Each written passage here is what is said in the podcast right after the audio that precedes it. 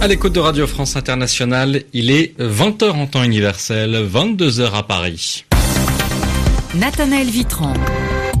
Soyez les bienvenus dans cette édition du journal en français facile. Avec moi pour le présenter, Sylvie Berruet. Bonsoir Sylvie. Bonsoir Nathanaël, bonsoir à tous. À la une, le sommet de Singapour entre Donald Trump et Kim Jong-un. Vous l'entendrez, les deux hommes sont sortis satisfaits de cette rencontre, même si l'accord qu'ils ont signé ne contient que des engagements très flous. Les 630 migrants de l'Aquarius ont pris la direction de Valence, en Espagne. Le navire humanitaire a interdiction d'entrer en Italie. Une décision critiquée par Paris, la France qui n'a pas pour autant offert au bateau de faire escale sur son territoire. La Macédoine va changer de nom après un accord avec la Grèce. Elle va se rebaptiser République de Macédoine du Nord. Et puis dans ce journal, nous reviendrons aussi sur les violences au Nicaragua. Et puis à quelques jours de la Coupe du Monde, les prix grimpent en Russie. Reportage en fin d'édition de Daniel Valo. Le journal. Le journal. En français facile. Et on commence par cette poignée de main historique entre Donald Trump et Kim Jong-un. Jamais avant aujourd'hui un président américain et un dirigeant nord-coréen ne s'étaient rencontrés. Les deux hommes qui, il y a quelques mois encore, s'insultaient étaient tout sourire au moment de présenter l'accord qu'ils ont tous les deux signé. Un accord en quatre points, mais sans engagement précis et sans calendrier. Mais pas pour, mais pour Kim Jong-un, c'est déjà une manière de regarder vers l'avenir. Le chemin pour arriver là n'a pas été facile. Les vieux préjugés et les habitudes du passé ont mis beaucoup d'obstacles sur notre route, mais nous les avons tous surmontés et nous sommes ici aujourd'hui. Donald Trump, après cette, cette, rencontre, a surpris le Pentagone et ses plus proches alliés dans la région en annonçant la fin des manœuvres militaires communes avec Séoul. Oui, ce n'était pourtant pas dans l'accord. Ces exercices militaires communs avaient mobilisé 17 500 militaires américains l'an dernier. Visiblement surprise, la présidence sud-coréenne a demandé des précisions, mais le président américain assure lui qu'il reste le grand gagnant de ces négociations. Mais alors, euh de ces négociations, on écoute Donald Trump. J'ai remarqué que certaines personnes ont dit le président a accepté cette rencontre, il a renoncé à tellement de choses. Je n'ai cédé sur rien. Je suis ici, je n'ai pas dormi depuis 25 heures, mais j'ai pensé qu'il fallait le faire parce que nous avons négocié littéralement 24 heures sur 24.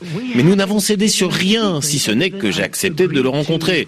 Et je pense que la réunion était tout aussi bonne pour les États-Unis que pour la Corée du Nord.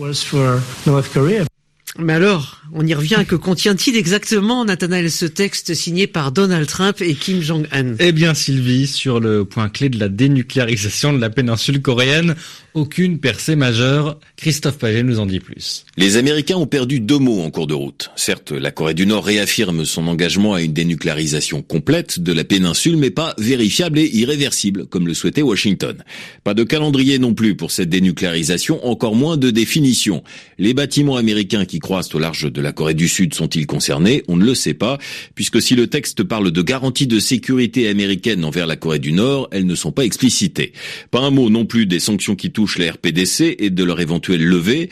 Pour autant, il y a une allusion à l'économie, ce qui intéresse le plus Kim Jong-un avec le mot prospérité sans plus. Le texte mentionne la restitution des restes des prisonniers de guerre, la guerre de Corée, mais pas une éventuelle libération des Japonais enlevés dans les années 70 et 80 par Pyongyang. C'est pourtant le sujet le plus important pour Tokyo, le grand allié des États-Unis dans la région. Le mot paix est utilisé trois fois dans le texte, mais pas de mention d'un éventuel traité de paix entre les deux Corées. Bref, quand on lit dans cette déclaration qu'États-Unis et Corée du Nord s'engagent à des négociations à venir, on veut bien les croire, il y a encore beaucoup à négocier. Christophe. Emmanuel Macron dénonce l'attitude cynique et irresponsable du nouveau gouvernement italien après le refus de Rome de laisser l'Aquarius et les 630 migrants à son bord rejoindre la terre ferme. Oui, Edouard Philippe, le Premier ministre français, a proposé son aide à l'Espagne, qui a offert euh, au bateau de rejoindre le port de Valence. Mais malgré les critiques, y compris au sein de la majorité, la France n'a pas proposé de son côté d'ouvrir ses ports, pourtant euh, bien situés entre l'Italie et l'Espagne. La France explique ne pas vouloir créer de précédent. Rappelons que parmi les migrants de l'Aquarius sauvés en mer, on trouve 123 mineurs non accompagnés, 11 enfants et 7 femmes enceintes. Euh, par ailleurs, un bâtiment de la marine américaine aujourd'hui a repêché 12 cadavres en mer Méditerranée. L'actualité européenne, c'est aussi la Macédoine qui va changer de nom. Oui, le nom de ce petit pays des Balkans ne plaisait pas à Athènes puisque la Macédoine, c'est aussi une région grecque. Cela fait, cela fait près de 30 ans que le gouvernement grec et son voisin sont en conflit sur le sujet. La Grèce craignait que ce nom n'encourage la Macédoine à revendiquer des territoires aujourd'hui situés dans les frontières de la Grèce. Le premier ministre grec Alexis Tsipras a annoncé un accord.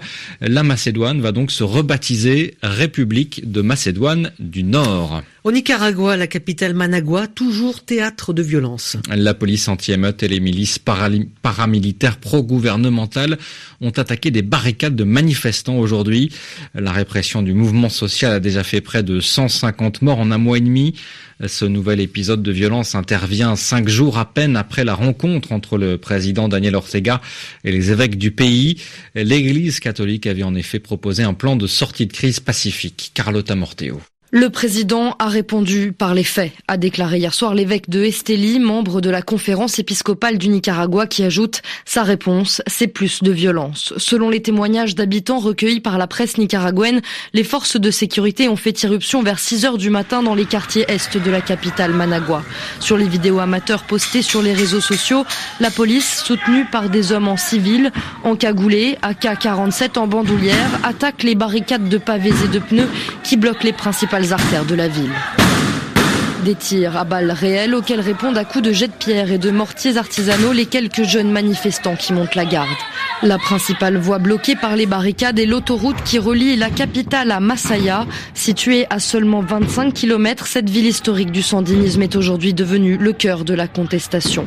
Pour les manifestants, les barricades servent non seulement à protéger les citoyens des attaques quotidiennes des groupes de paramilitaires, mais aussi à paralyser l'économie du pays et ainsi mettre la pression sur le gouvernement. Mais l'intervention des forces armées hier montre que le président Ortega refuse toujours le plan de négociation proposé par les évêques, de démocratisation du pays qui implique son départ. Carlotta Morteo. Plus que deux jours avant le premier match de la Coupe du Monde en Russie. le football étant le sport le plus populaire du monde, on attend plusieurs centaines de milliers de personnes dans le pays.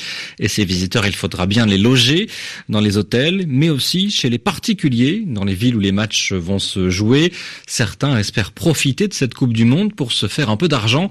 Et conséquence, les prix ont beaucoup augmenté. Reportage, par exemple, à Samara, un reportage de notre envoyé spécial Daniel Val.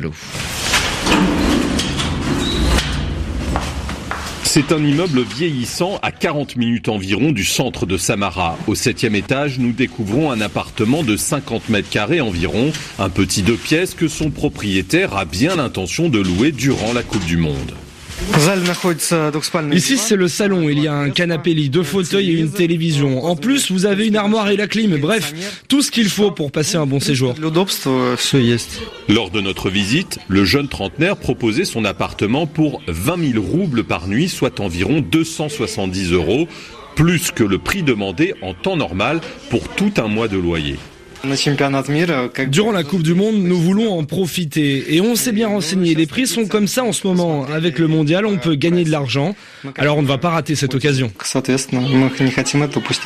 Ivan n'est pas le seul en Russie à vouloir profiter de la Coupe du Monde. Selon les autorités, les prix des chambres d'hôtel, eux aussi, se sont envolés à l'approche de la compétition, en particulier dans les villes où la capacité hôtelière est réduite et où il sera plus difficile pour les supporters de se loger. Daniel Valo, Samara, RFI. Football toujours, le Real Madrid a tranché pour entraîner la meilleure équipe d'Espagne. Il fallait au moins l'actuel sélectionneur de l'équipe nationale.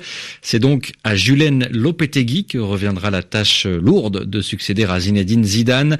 Le club précise que l'entraîneur, ancien gardien de foot, prendra ses fonctions après le mondial.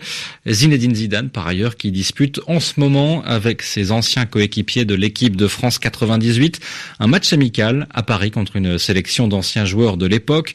Un match événement pour fêter les 20 ans de la première et pour l'instant la seule Coupe du Monde des Bleus. On en est à une trentaine de minutes de jeu et ça fait un partout entre les deux équipes.